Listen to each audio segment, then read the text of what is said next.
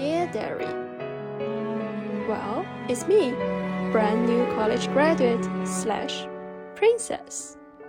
I can't believe it's been five years since Grandma told me that I was a princess.